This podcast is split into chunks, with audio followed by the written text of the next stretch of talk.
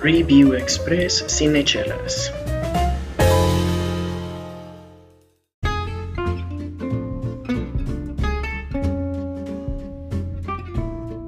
Hola, bienvenido a un Review Express de Cinechelas. Yo soy Karina Mejía y me acompaña mi querido amigo Charlie Acevedo en este Review Express, un paso más hacia los Oscars. Y esta vez vamos a hablar de otra película nominada a Mejor Película este 2020 que es Historia de un matrimonio. Story of a Marriage, Scarlett Johansson, Adam, Driver. Nada más. Ya se acabó la película. Es todo, ya, no importa quién más. Ni siquiera Laura Dern, ¿sabes? Ni siquiera. O sea, pues como Yo creo que ella está ahí de Adam, cotorreo. Scarlett, Adam, Laura Dern, Scarlett, Adam, Scarlett. No, no, no, ni siquiera, porque, o sea, Laura Dern está ahí, o sea, sí, lo hace chido y todo, pero no sé, yo creo que la película, así como en ot- otras películas de las que ya hemos hablado en nuestros Reviews Express, cae directamente sobre los hombros de este Adam Driver y Scarlett, Scarlett Johansson, Johansson. definitivamente. Y antes de pasar, pues, a hablar ya directamente al de la trama, yo quiero decir que creo que de entre los dos, o sea, si tuviera que poner a competir a los dos como actores, está muy cabrón.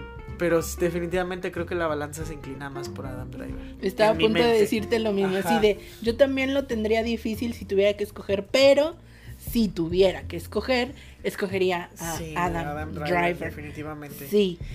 Fíjate que yo tuve la gran fortuna de poder ver esta película en el cine, aquí en la ciudad de Guadalajara, como que City Cinemas, este muy pequeño cine que está debajo del hotel Hard Rock, o bueno, en el centro comercial que está debajo del Hard Rock, como que tiene la exclusiva de las premiers de Netflix, porque también estuvo, fuimos a ver el, ir- el irlandés, ahí, sí. Estuvo los dos papas ahí.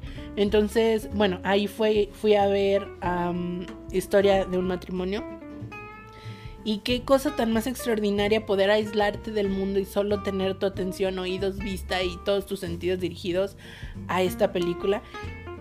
Yo creo que te, o sea, te engancha, te engancha, te engancha con los primeros minutos de cómo uno, digo, y esto no es spoiler porque así es el tráiler incluso, él va describiéndola a ella con escenas donde aparece ella Eh, está y viceversa. Él la des no, ella lo describe a él Y él lo en describe a ella, escenas. sí. Sí, es como. creo que es de mis, mis formas favoritas de, de que los directores introduzcan a personajes, ¿no? Como desde un punto muy ajeno al Externo a personaje. ellos. Exacto. Que sabes quién lo hace también y, y- y es una recurrente mucho de él, Jean-Pierre Jeunet. Ah, él claro, siempre presenta sí. todo su, su elenco Su cast antes de cuando sí. antes de que comience Pero- la y él es muy literal, ¿no? O sea, él se va a diagramas, a este, a, a- a notitas, a y ese tipo de cosas. Pero aquí, aquí se me hace padre porque es así, es como empie- empiezas y bueno, hacia, hacia el clímax también es cuando, es como, es como conectas pues el inicio y el final, está muy padre. Ah... Digo, y deci- decir que Adam Driver para mí es mejor no le quita nada de mérito a, a Scarlett No, no, Johansson porque realmente sí, Sí. está muy padre. A mí me gusta más ella, a lo mejor por la clase de personaje. A mí me gusta más ella en Jojo Rabbit. Ok. Digo, y esto ya es muy personal. Pero. Está nominada para las dos, no hay ningún para las problema. dos, o sea, se podría ganar las dos si ella quiere, ¿no? O sea, no, pero a lo, a lo que voy es que sí, realmente creo que es un personaje este muy muy padre el que hace aquí este Scarlett Johansson. Realmente no creo, creo que yo no la había visto llorar tantas veces a cuadro. Y estar tanto tiempo a cuadro. Exacto, y, y este. Exacto, exacto. O sea, es. Es este. O sea, como que el mismo director le dio sus momentos para. con las pausas, con los silencios, así para que realmente ella pudiera sacar eso que. es- eso que el personaje necesitaba. Entonces sí, eso me gustó mucho. A mí la historia no me gusta porque este tipo de historias no. No Te me pone inspiran. triste. Sí, no me inspiran nada. La verdad es que solamente es como una. Un, como un recordatorio pues de que las relaciones de pareja son algo muy difícil. Nada más. Esa es como el- para mí la moraleja de la película. Pero eh, de ahí en más. Creo que sí. Las cosas son difíciles. Pero la vida sigue. ¿no? Entonces eh, está bien. Hay una escena muy extraña. ¿Ya vamos a hablar de spoilers? Sí, creo que mejor vamos avisando a, a los espectadores, digo a los espectadores, a los pod- escuchas de que a partir de ahorita empieza la zona de spoilers, así que vete a Netflix, ve tu película Que y ya, regresa. Sí, si no ya, la has si no la has visto- visto, neta es que porque no has querido. Entonces, pum, empiezan los spoilers. Entonces, ahí esta escena de donde canta Adam Driver me sacó mucho de onda. A mí también. Cañón. Es porque yo siento incluso que a lo mejor lo improvisaron. O sea, que a lo mejor no estaban en el guion. Porque de repente yo siento que todos estaban así como. Digo, a fin de cuentas, supongo pues que dentro de la realidad de la película nadie había visto cantar a, a, Charlie, que también se llama Charlie este. Pero, no sé, sí me dio a entender, sí me dio ese sentimiento así como de fuck, realmente lo habrá improvisado el director, dijo, chingue su madre, métanlo, porque de repente se siente muy extraño, o sea, como fuera del lugar de la película, pero después lo analizas y dices, güey, sí, o sea, el güey está en un momento tan, eh, así como de pique en su vida que dices, güey, pues no te queda nada más. No, y sabes qué? Digo, y eso igual, creo que, creo que esta película te puede llegar por diferentes lados, ¿no? Si has vivido la experiencia de un divorcio, no necesariamente tú haberte divorciado, pero haber sido hijo de, un, Ah, de una pareja divorciada, si has tenido amigos, familiares, alguien cercano, pues la puedes entender desde diferentes perspectivas. Yo veo mucha realidad sí. en este, en esta, en- es como un cuento, es como si te estuvieran contando un cuento. un cuento, sí. Y me encanta esta parte donde, que ya mencionábamos antes, donde pues los primeros minutos de la película te presentan a los dos personajes principales, a él y a ella, de una manera como extraordinaria, ¿no? O sea, sí te cuentan como, bueno, es que es muy perfeccionista, pero es un gran padre, este, le gusta cocinar, tiene muy buen gusto para vestirse, y tú te quedas con esta idea extraordinaria de cada uno de los dos personajes y de repente, ¡pum! Se están divorciando Sí. y es como, ¿en qué momento pasó esto? Porque eran, o sea, eran felices, estaba todo bien y se están divorciando, o sea, y la Así lucha... de frágil son las cosas a veces. Sí, o- y es que eso es lo que a mí me gustó mucho de esta película, o sea, como el lado tan humano de decir, porque bueno, ellos quieren divorciarse así como por la buena, no quieren involucrar este Abogados, abogados, pero de repente es como, no, es que me hiciste daño y el otro es como, Sí, pero ya que lo es- habíamos acordado, pero es que, no me que importa, o sea, Muchas parejas de repente caen, ¿no? O sea, como Sí, que sí. el- los rencores, el, el no hiciste, ese tipo de cosas. Está muy cabrón y pues hay un chamaco de por medio. Exactamente, Pero y eso creo que, lo como hace más papás, complejo. Pero fíjate, como papás, yo sí les doy crédito. Ya te desanimé la de la fantasía de la película. Creo que sí logran como mantener al chico al margen de sus pleitos. De sí, cierta forma. De o sea, cierta no- forma, porque... Hay momentos en los que, pues, o sea, no, es inevitable. Y que él es el pretexto de varios de los De hecho. dilemas ahí, ¿no? Ajá. Y yo siento que se refleja muy bien esta parte donde el papá, independientemente de la situación, es como el que más le batalla para recuperar a su hijo, ¿no?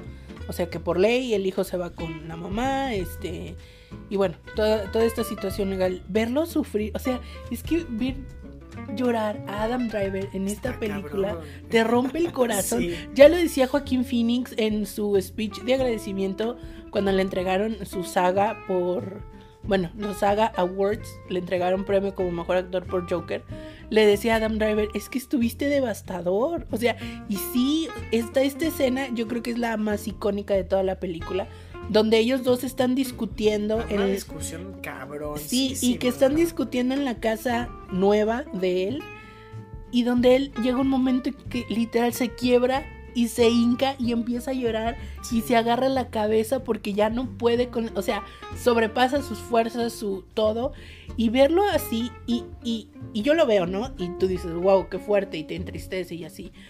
Pero no, se nos olvida que hay un millón de cámaras alrededor de ellos, que hay un millón de gente, que hay cables, que hay lámparas, que hay luces, que está el director, que hay muchísimas personas ahí y que ellos logren olvidarse de todo eso, concentrarse en su personaje, en sus diálogos y en su emoción. Dices, wow, o sea, definitivamente wow. Ese detalle es lo que me hace poner a Adam Driver así como mi elegido. Porque. Sí, por sobre Scarlett. Sí, Sí, sí, sí, está, está Es- muy esa fuerte. escena no es mi favorita de la película. Para mí el final es lo, lo más chido. Cuando los dos se abrazan. Hay, hay muchas escenas de este estilo donde el. em, la posición en la que ellos terminan estando eh, te da mucho a decir, ¿no? Por ejemplo, esta escena donde los dos están cerrando el portón Ajá. y están como de perfil, pero van juntos y llega un momento en que se voltean a ver y es como, ¡pum!, se cierra y se separan. No precisamente ese, me refería al momento donde él está, donde el chico, el niño Henry, está leyendo la carta. Ah, también, también. Esa es también, como claro. mi parte. Pero sí, o sea, tienes razón porque a fin de cuentas sí se representa esta parte de, ok, nos divorciamos tú y yo, tú y yo ya no tenemos nada, pero... Seguimos somos- corriendo juntos. seguimos siendo padres de este cabrón, Y sabes Ajá. dónde esa escena que es literal la escena escena final de toda la película y que yo dije qué bonito, qué bonita composición. Él, Adam Driver lleva cargado al niño y se acerca con Scarlett Johansson y los tres se dan un abrazo y ellos dos quedan juntos y él en medio abrazándolos. O sea, me pareció visualmente una metáfora sí, hermosísima de que bueno, son personas diferentes en mundos diferentes, pero unidas por el amor que le tienen a su Ay, hijo, ¿no? sí, está muy Entonces padre. se me hizo muy bello e- eso de parte de- del director Noah Baughman. No, ajá, sí. exacto. Sí, yo si tuviera que ponerle estrellas, Ah, sí, no hemos puesto Mm. estrellas. ¿Cuánto, cuánto me crees? gustan mucho las actuaciones, me gusta mucho la película, pero le pondría 4 de 5. Por la dirección, ¿no? A lo mejor sí por la Eh, dirección y por esto de que a veces la siento como... Digo, a lo mejor es la intención también, que es como muy binaria. O sea, o es la visión de ella o es la visión de él y de repente es como... ah, o, o, por ejemplo, hay cosas que siento que están de más. Como por ejemplo, este, toda esta secuencia donde está la, la servidora social que va a la casa de él y que Ah, él se sí. corta y que se Sí. desmaya y está tirado en el piso. Es Esa como, escena estuvo muy, muy incómoda. ¿What Muy, for? O sea, Aunque bueno, a fin de cuentas, yo sí creo que es como un eslabón más en la desesperación que tiene él de realmente conseguir. es que está muy chistoso Está cómo muy se corta pero- el brazo. Sí, está muy tonto, es muy tonto, pero es que su- supongo que es así como, güey, así, as- así de, así de pendejo te pones cuando tienes tanto, ta- tanto en la cabeza, ¿no? O sea, no estás pensando cosas tan pequeñas como, güey, no saques todo el filo del... pero sí, este, es una buena película, no es mi preferida, pero de hecho a mí me tomó dos sesiones verla. Es larga. Yo me quedé dormido la primera vez y tuve que, no, espera, despierta. Oh, sí. Tuve que salir a, pasear a mi perro, cenar y todo y ya regresar a verla tranquilamente. Pero sí, amigos, ahí están un paso más hacia los Oscars. Ya tienes como un- una base más para decidir si ah, eh, Story of a Marriage es tu favorita o no. Síguenos en nuestro siguiente Review Express. Hasta luego. Bye bye.